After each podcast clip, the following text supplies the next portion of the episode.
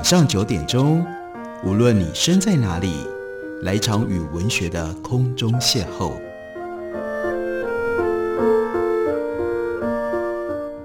杨照谈书，邀您一同遨游文学世界，认识古今中外的经典之作。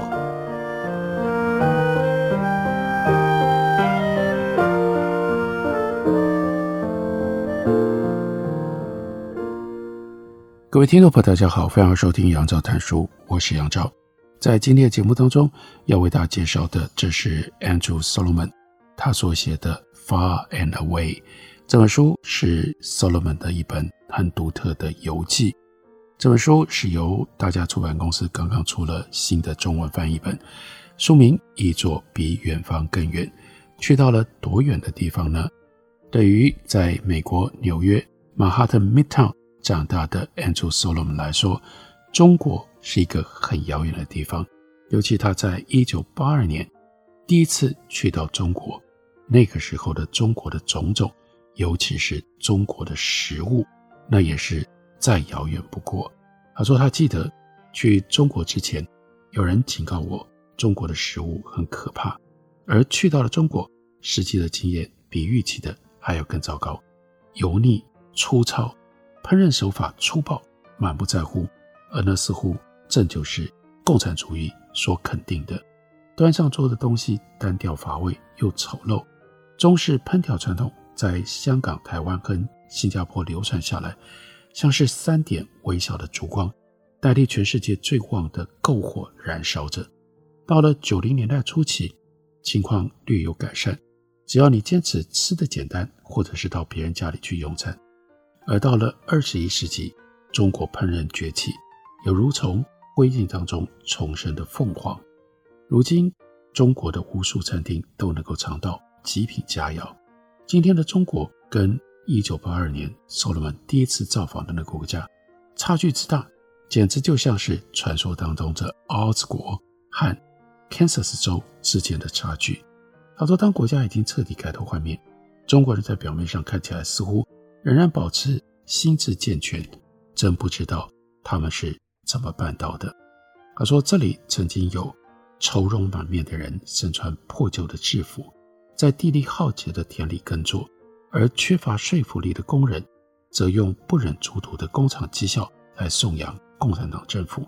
而如今，我们在中国城市看到的效率和先进，让受人们不得不比较之下，觉得纽约。”像是穷乡僻壤。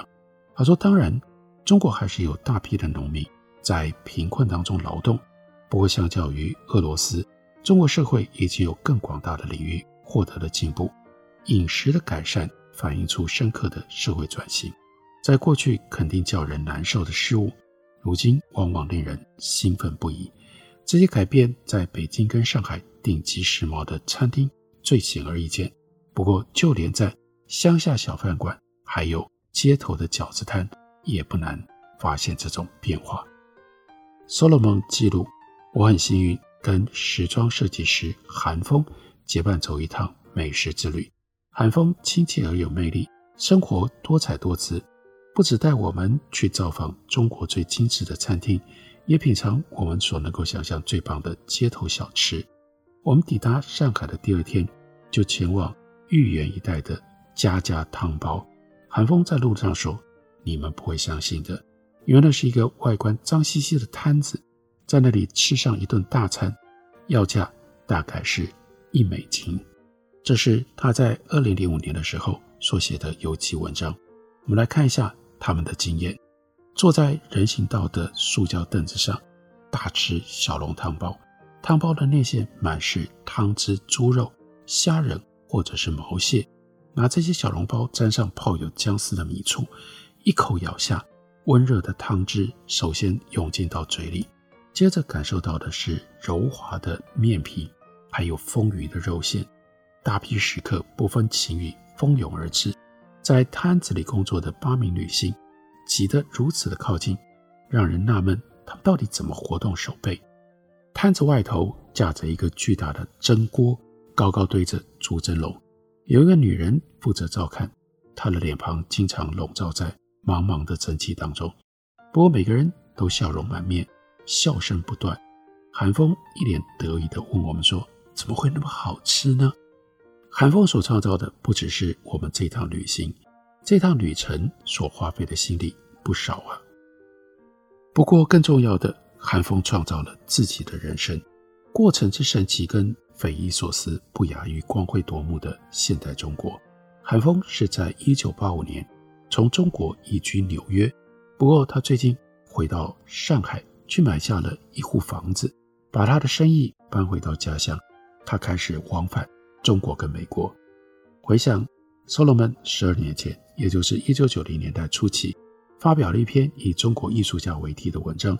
不久之后，他就在纽约受邀参加一场晚宴，主人在席间跟他说：“哎呀，我有个朋友。”今晚会带他的新女友来，这个新女友是个中国人，不太会说英语。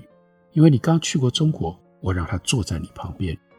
韩风就跟 Solomon 用这两个人只各通一半的语言，尴尬地打开话匣子，开始了这顿晚餐。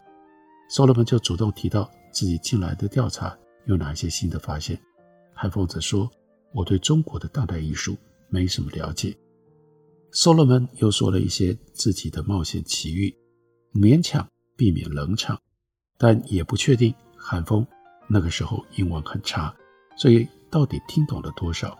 不过，当 Solomon 在一个时刻提到了耿介玉，那韩风就作此生子说：“杭州的耿介玉长得真的真的很帅，年纪跟我们差不多的那个，应该就是他吧？”他说：“我高中的时候跟他约会过。”后来再也没他的消息了，真是太神奇了。韩风来自于一个有十亿人口的国家，而 Solomon 去了那里，两个人竟然就有了共同的朋友。他说：“从此以后，我发现天底下的有趣人物，韩风几乎都认识。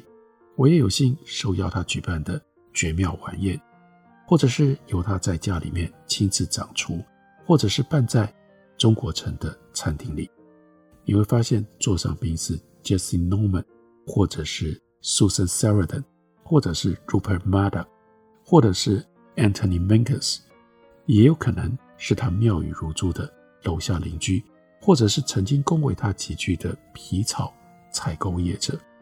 寒风悦耳低沉的笑声，让每一个晚上都像是一场庆祝活动。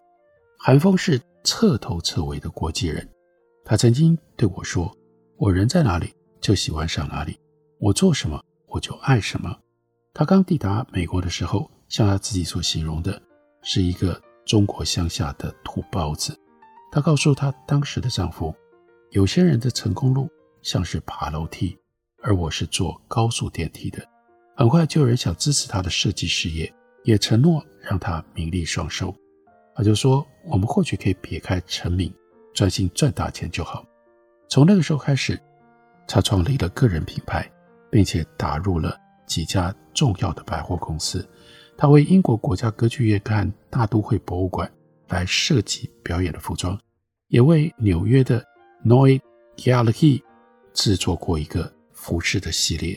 他是国际时尚的代表人物，曾经担任 Christian Dior 在中国的模特，也登上过美国杂志的封面。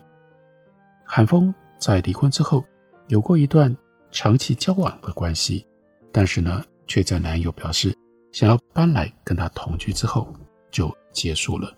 他说：“我真不敢相信，搬进来我没有那种闲空间。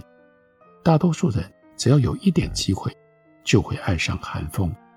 他曾经受摩洛哥国王的委托，为国王制作许多个人的服装，也是摩洛哥。”国王皇宫的常客，韩风吐露说：“我住在那里，什么大场面都看过了。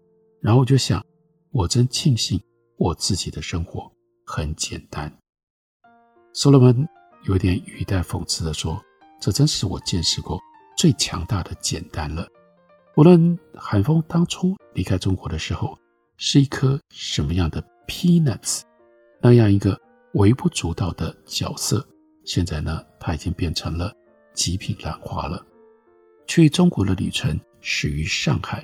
萨缪尔说：“我最喜欢的上海餐厅是雍福会，这是当地一名室内设计师的心血结晶。他租下了原来的英国领事馆，花了三年的时间，加上五百万美金去整建，然后陈设古董，重新栽种庭院里的植物，让这环境焕发老上海的气息，颓废、华丽又世故，在这里。”吃到了油爆虾、铁板松子鲈鱼，另外有和章鱼、猪肉一起烧烤的鹌鹑蛋。同桌的中国朋友对于罗曼生菜沙拉印象深刻，在这样的场景里，这一道罗曼生菜沙拉当然很有异国情调。甜点未必是中菜的强项，不过呢，雍福会的芝麻枣泥酥饼又香又甜，仿佛已经在追忆这一餐的其他菜色。用过晚餐之后，去了一家带有地下酒吧风格的爵士俱乐部，和几位艺术家朋友碰头。稍后，我们去永不退流行的瑞金宾馆 Face Bar 和韩风的一位中医朋友见面。他说：“即使我们靠在鸦片床上，喝着热白兰地，他仍然帮我把脉，并且开了一帖养生方子。再来，第二天，Solomon 就。”匆匆的被抓去针灸了。这是 Solomon 他笔下所写的二十一世纪初期的中国，收录在他的这本《比远方更远》的书里。我们休息一会儿，等我回来继续聊。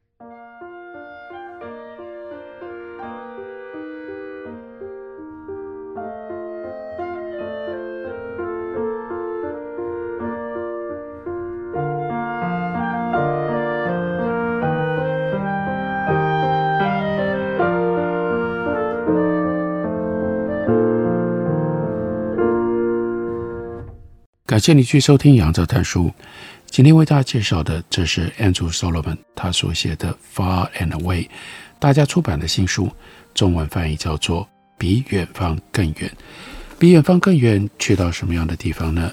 一九九九年的游记，Solomon 记录了外蒙古。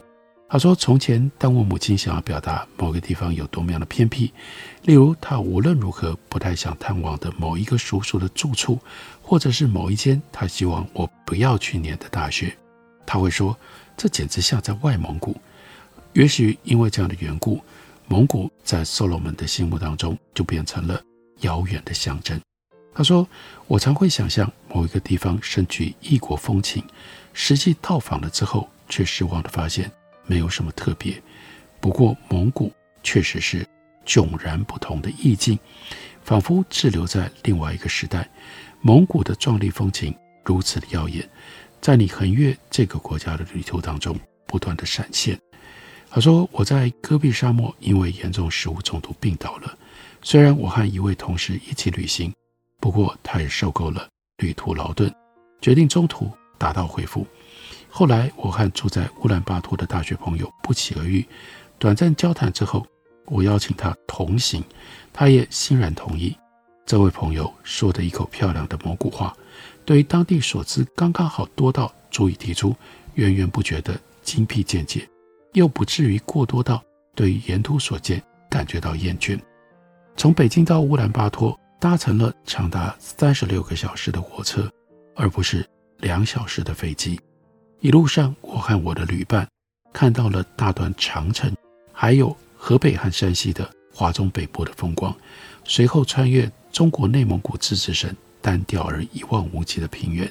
我们隔壁厢房有一个二十岁的蒙古僧侣，他在八岁的时候进到寺庙里修行。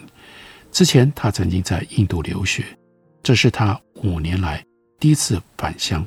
跟他同一间卧铺的是一个德籍的管理顾问，在隔壁的卧铺是来自于 North Dakota 的二十一岁二级毕业生，还有来自于美国 Cleveland 的退休英文老师。五号卧铺是戴了五只手表的波兰小说家，隔壁车厢坐着一对相貌非凡出众的法国伴侣，他没有跟任何人说话，还有几个信奉哈瑞奎斯纳的斯洛维尼亚人。努力说服我们全体皈依，但是呢，没有成功。我们在两天之后抵达了乌兰巴托，那也就是独立蒙古国，又叫外蒙古的首都。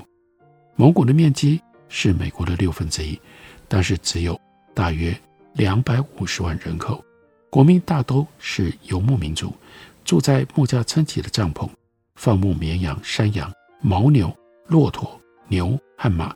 他们没有柏油道路，他们通常不用电力，也没有私家车。举国信奉藏传佛教，达赖喇嘛的尊号就在四百年前由蒙古首领安德罕他所创了。即使蒙古实行过七十年共产主义，但是许多寺庙跟僧院仍然生气蓬勃。虽然蒙古的识字率将近九成，人民见识之广也令人印象深刻。不过在城市之外，生活方式仍然跟西元一千年的时候。大同小异，蒙古蕴藏丰富的铜矿、金矿，也是全球首屈一指克什米尔羊毛的产地。不过，大半地区仍然隔绝于现代化、工业化之外。有将近八十年的时间，蒙古都是夹在中国跟俄罗斯之间的独立缓冲国。不过，蒙古近来开始实行民主制，在最近的一次选举当中，虽然投票所数量有限，而且相距极远。还是有超过九成的合格选民参与了投票。所罗门就说：“我跟导游从乌兰巴托开车前往哈拉和林，先走了四分之三的路程，然后停下来为我们在蒙古的第一晚扎营。我们在辽阔的原野过夜，附近有一座蒙古包，也就是造型低矮、类似帐篷的当地传统住所，类似帐篷的当地传统住所。”第二天早上，我们被马匹走动的声音吵醒。我坐起身来，拨开帐篷的门帘，眼前出现一个高大的男人。他身穿侧襟开扣的蓝绒布长外套，系着黄丝布宽腰带。于是，Solomon 衣衫不整地随他走进到蒙古包，在蹒跚的步伐当中逐渐清醒。他请我吃了卤肉、奶油，还有一片新鲜面包。好客在这个游牧国度是不假思索的反应，也令西方游客无比欣喜。我试骑了他养的马，一群儿童在一旁看得兴味盎然。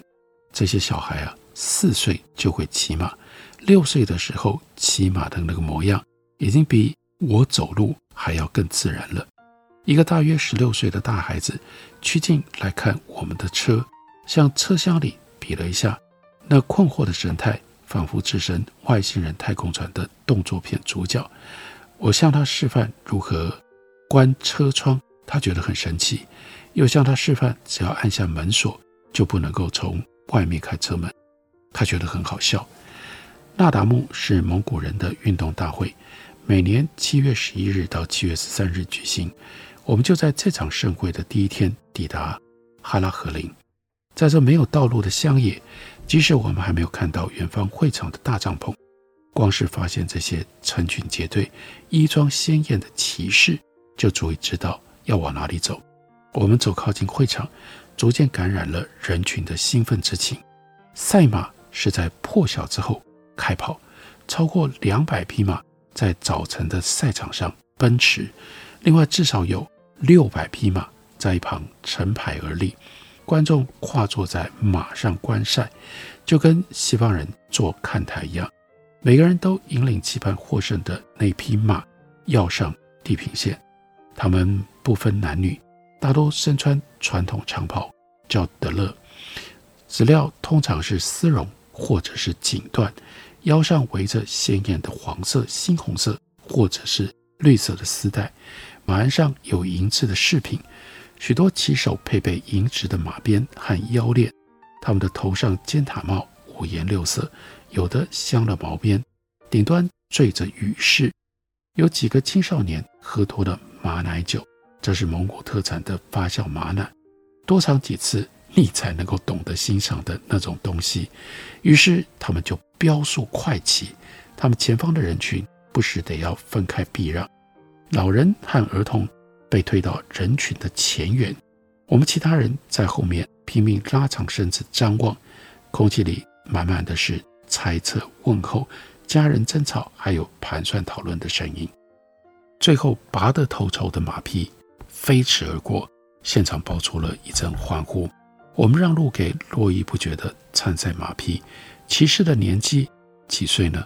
四岁到七岁之间。他们策马小跑，穿越人群，骑远了才放慢速度，配头上彩带飞扬。冠军被领到一旁的空地，一名喇嘛身穿飘逸的长袍，头戴着镶穗子的黄色法帽，以佛陀之名为他祈福。人人有说有笑，有一些人唱起歌来，新交旧识都共享这份喜悦。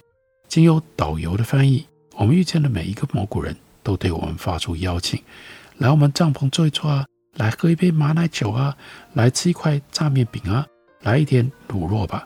他们拼命想要跨越语言的障碍，和我们结为兄弟。金帽子给我们试戴，还教我们说朝气蓬勃的蒙古语。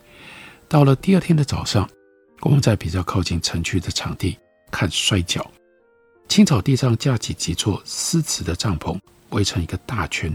人群在骑兵的管制下大致遵守秩序，但偶尔仍有观众冲向彼此叫骂两句。裁判坐在饰有白色圣服的蓝色天棚底下，乐队放声演奏。观众为了抢一个好视野或者是阴凉的位置挤来挤去。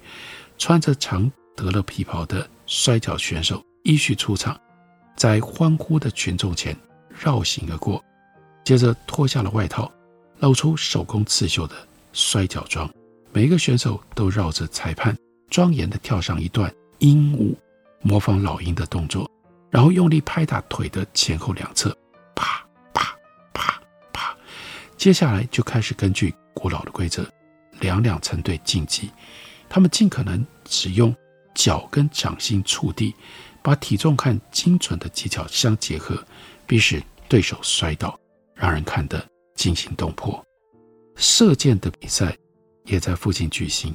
弓箭手将细长的箭射过长形的草地，男选手从靠后方的准线放箭，身穿白丝袍的女选手则站在离靶子稍微近几公尺的地方。在另外一块场地，有人打起非正式的马球赛，小摊子在现场贩卖糕点、毯子，也卖收音机。赛场的背景。是一片染成五颜六色的坡地，来寻欢作乐的民众搭起了一座小帐篷村。空气里弥漫着露天烤肉的味道，夹杂着凝固马奶酒的香气，还有被摔跤手踩过的野生百里香的气味。他说：“邀我留宿的蒙古人之多，让我如果轮流一个一个去，大概可以在这里住五年都不成问题。”我为一个旗帜特别高贵的男人拍照，然后呢，他一把就把我抱上他的马，我就这样居高临下观赛，而他的朋友在一边对我频频提问，请我喝浓烈的马奶酒。这的确是非常难得的经验，去到了远方才能够体会到一种异质生活、异质情境。基本上，Andrew Solomon 在这本书里就记录了很多这样的。宝贵时光，这本书的书名叫做《比远方更远》，大家出版的新书，介绍给您，推荐给您。感谢您的收听，明天同一时间我们再会。